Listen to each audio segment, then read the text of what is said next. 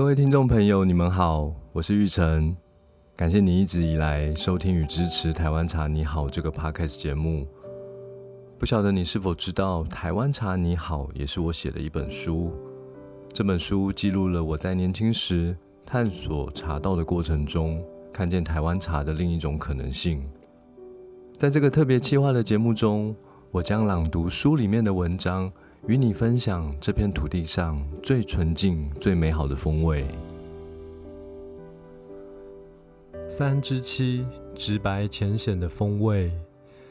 在过去钻研茶道的过程中，怀抱着无比的热情，想要一览台湾各地的好茶，却始终受限于诸多门槛。想要喝一种茶，非得去茶行试喝选茶。每间茶行所使用的器具和泡茶的手法不尽相同，冲泡出来的味道不见得能真正反映出茶叶的品质。对于初学的人来说，要凭借试喝买到真正的好茶，恐怕得先付出许多学费。另外，想喝一杯茶，必须有闲情逸致，因为在传统茶道中，光是准备茶具、煮水、泡茶、喝茶这整个过程。恐怕就花上一两个小时，甚至还必须懂各种茶具的使用方式，也要懂泡茶，才有可能泡出一杯好茶。相信很多人一定有过的经验，就是本来兴致勃勃泡了茶，不管是自己喝，还是和别人共度好茶时光，却因为泡得不好喝，最后只好败兴而归。正因为这些门槛。无怪乎我在学茶的时候，身边没有一个朋友在喝茶，也觉得茶很难喝。别说其他人了，我也因为这些麻烦事吃了不少亏。即便如此，在找茶喝茶的那个阶段，遇见许多台湾茶的经典好味道，仍让我深信全世界最好的茶就是台湾茶。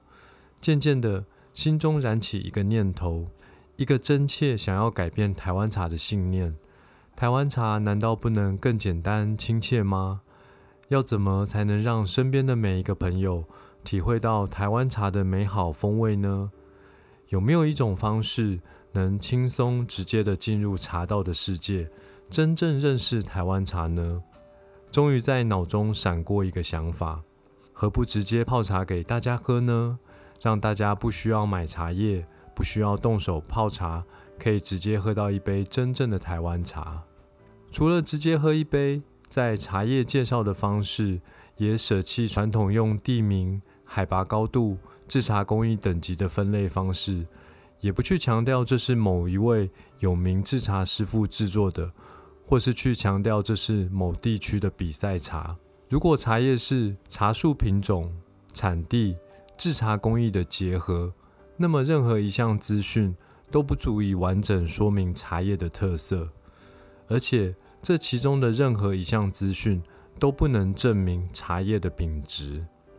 再有名的师傅都有可能失手做出烂茶，海拔再高的产区也可能因气候因素无法孕育出品质优良的茶青。再者，这些资讯只有对于钻研茶道的人才有意义。钻研茶道的人会长期观察茶叶的状况，将各种气味和资讯相互研究比对，形成自己对于茶叶的心得和见解。钻研茶道和喝茶是非常不一样的两件事。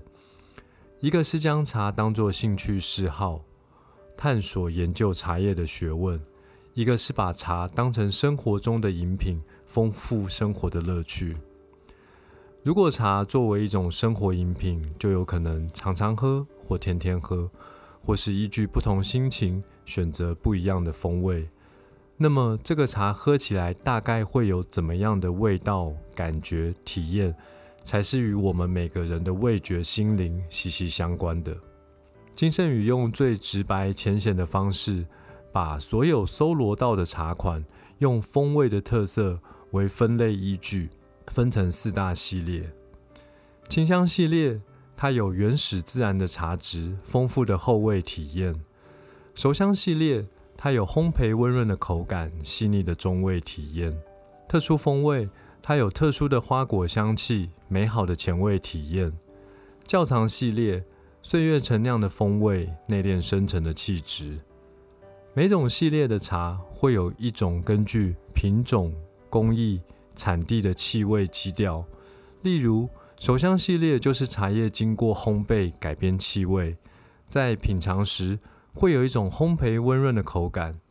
除了风味的基调，每种系列的茶在整个饮用过程中还会有特别强调的品味重点，例如。特殊风味的茶叶在冲泡时饮用前，就会有一股非常迷人、陶醉的香气，让品茶的氛围顿时美好。喝台湾茶最有趣的部分，就是感受前味、中味、后味的气味变化，感受茶汤的层次与转变。其实不需要知道茶叶的产地、工艺、茶树品种，或是哪个师傅制作。就可以利用自己的嗅觉、味觉或身心灵的感受，进入台湾茶的世界，感受台湾茶的美好。每一种茶的品质，并非用价钱等级来决定，而是用前味、中味、后味的感受度来决定这泡茶的优劣。所以，不需要别人说，自己就可以分辨出好坏了。我从一开始只喝高山茶。到现在，将前味、中味、后味的概念融入了自己的饮茶习惯中，不仅开拓了台湾茶的气味视野，也能够深切感受到每一种茶的美好风味和存在价值。希望透过金圣宇的紫砂壶手冲茶饮，从品味一杯真正的台湾茶开始，加上直白浅显的文字介绍，也能够让大家熟悉这片土地上所有的美好风味。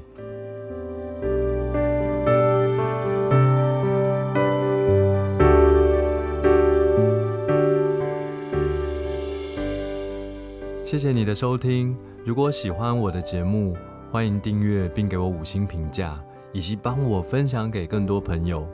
祝福你，因为一杯茶，每一天都比昨天更好。